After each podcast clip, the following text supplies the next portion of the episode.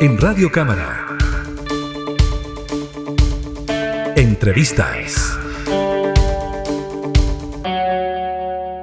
Diputadas y diputados de distintos sectores políticos hace ya un tiempo están exigiendo al gobierno decretar estado de excepción en la macrozona norte, esto por el aumento de la violencia que se ha ido registrando en el último tiempo. Vamos a conversar de este tema con una de las parlamentarias que precisamente está solicitando la medida, la diputada Danisa Astudillo. Ella representa al distrito número 2 en la región de Tarapacá. ¿Cómo está, diputada? Muchas gracias por el contacto.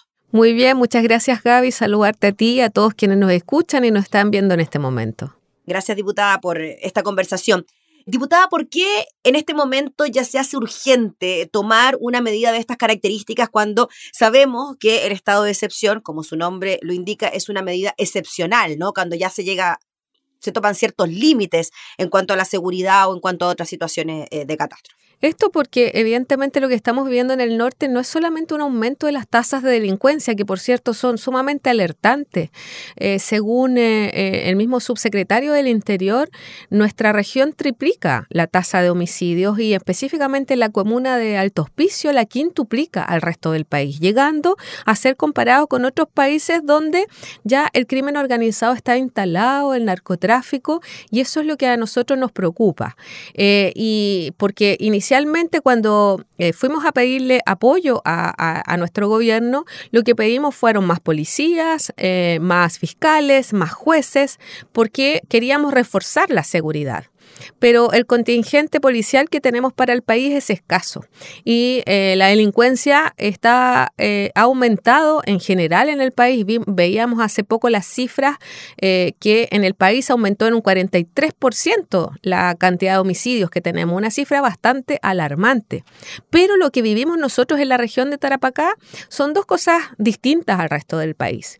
Primero, somos la puerta de entrada para gran parte de lo que fue la migración irregular que empezó con el llamado del presidente Piñera cuando va a Cúcuta y le dice a los venezolanos que son bienvenidos a nuestro país. Llegó mucha gente a trabajar, a aportar, a buscar oportunidades, pero también entre medio, como no había control en nuestras fronteras, ingresó mucha gente relacionada con el crimen organizado, con el tren de Aragua, por ejemplo, eh, y por lo tanto hoy día nosotros somos e-, esa puerta de entrada. 93% de la inmigración irregular pasó por la frontera de Colchane. Diputada, solo ese dato le quería preguntar porque usted representa precisamente a la comuna de Colchane, que lamentablemente se convirtió casi en la comuna símbolo de lo que fue el ingreso irregular a través de la frontera. Tal cual, mire, yo he hecho una analogía. Hoy día es más difícil entrar al metro en horario peak que cruzar la frontera hacia Chile por Colchane. De verdad, eh, yo he estado, mucho,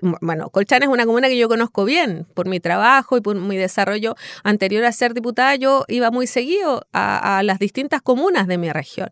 Sin embargo, ahora he ido en reiteradas ocasiones específicamente a evaluar el tema migratorio y eh, si bien hoy día vemos un poquito más de orden, la frontera es bien extensa y el punto que tenemos de control eh, está tan poco equipado de personal, de infraestructura, eh, que ahora que vuelve a mejorar el clima en, en Colchane, vamos a tener nuevamente un ingreso importante eh, de, migrantes de manera irregular, más aún considerando lo que pasó en Perú, porque quienes no pueden entrar por Arica se van a dar la vuelta completa y como Colchán es más fácil de permear, van a tratar también de entrar por ahí. Entonces este estado de excepción se justifica, eh, por un lado, por este tema de eh, que hay bandas de crimen organizado que han permeado nuestras fronteras y por otro lado, porque el nivel eh, de delitos que nosotros hoy día tenemos en la región nos da cuenta de que estamos viviendo las primeras señales de narcoterrorismo. Y eh, esto no es para alarmar eh, de manera sensacionalista al resto de la población, sino que yo quiero que tengamos mucho cuidado en esto, porque aquí hay que hilar algunos hechos acontecidos en mi región. Por ejemplo, una, una, un joven asesinado afuera de tribunales un día lunes en la mañana al mediodía.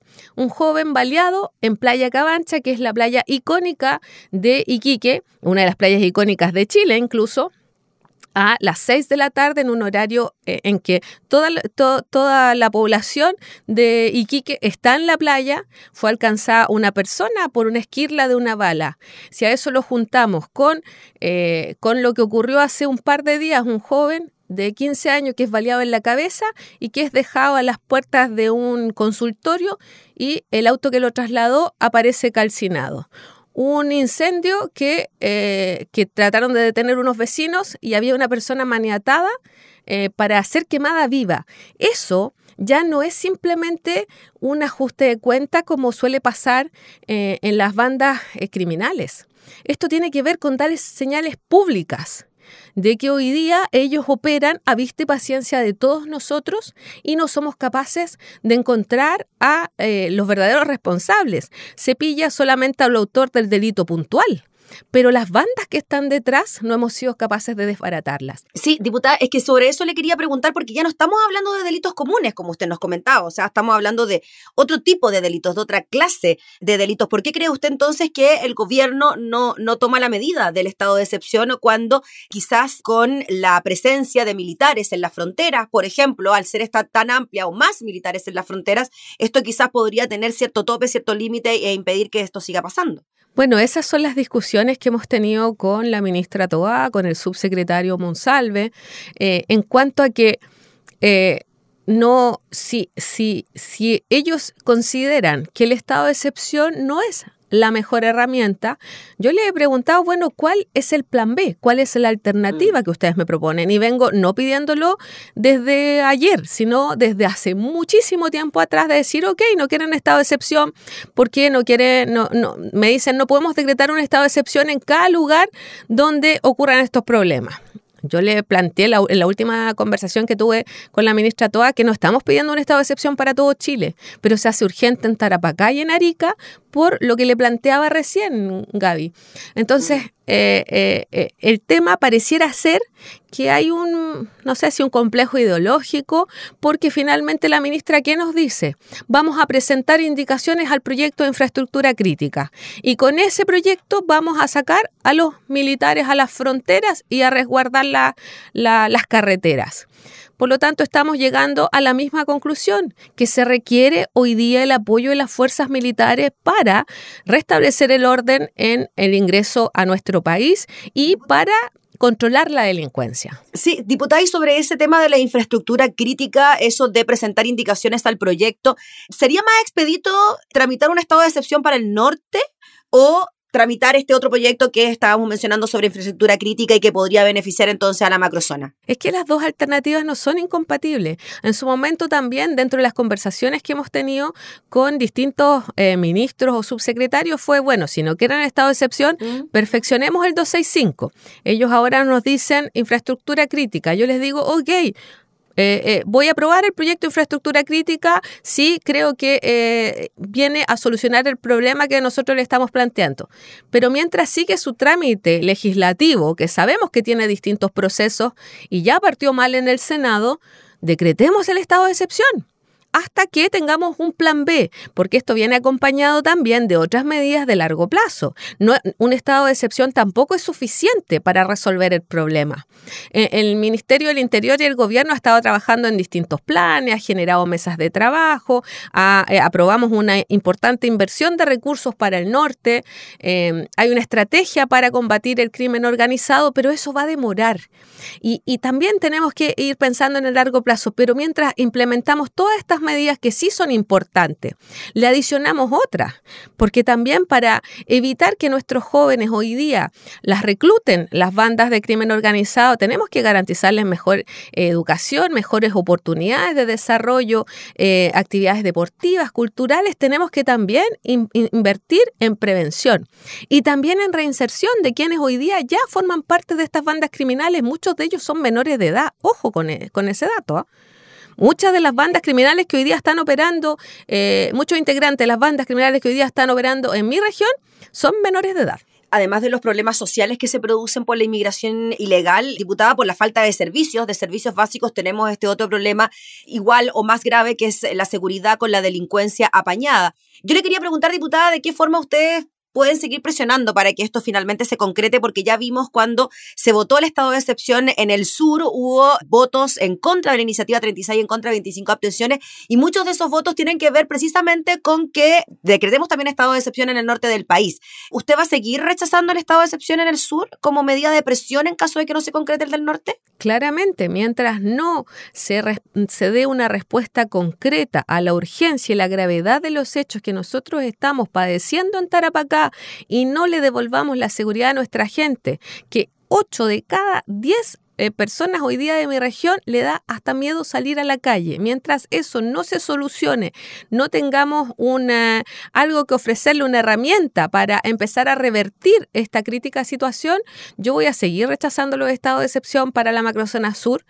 Eh, no como una medida de chantaje, ojo, es una medida de presión desesperada porque eh, venimos hace meses pidiendo eh, ayuda, venimos alertando lo complejo de la situación, de lo que está ocurriendo en nuestra región y por lo tanto, mientras no nos escuchen, vamos a seguir en esta eh, rechazando el estado de excepción para el sur y buscando otras maneras también de hacernos escuchar. Porque a esto yo quiero agregar otro antecedente importante.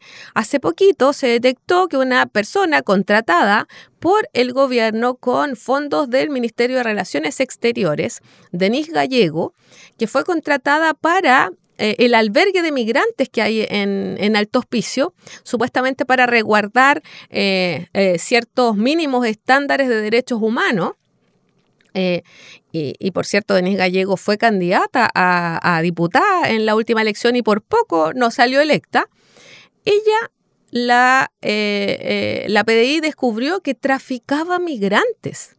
O sea, que además de que hoy día tenemos nuestras fronteras permeables al crimen organizado, tenemos infiltrada personas al interior de los funcionarios de gobierno que están hoy día eh, ayudando a este tráfico de personas. Y uno se pregunta si es que existen otras redes, cuántos funcionarios más están involucrados, si tienen contactos con las bandas de, Tren de Aragua u otras eh, criminales que hoy día están permeando nuestras fronteras. Y eso nos obliga evidentemente a ser mucho más drástico en las medidas que, eh, que se tienen que tomar para ordenar en este caso la casa, ordenar nuestra región para que podamos recuperar la seguridad.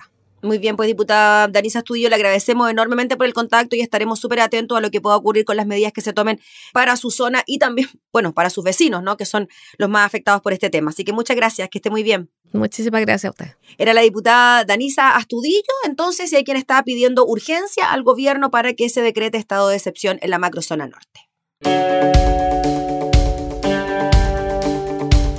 Entrevistas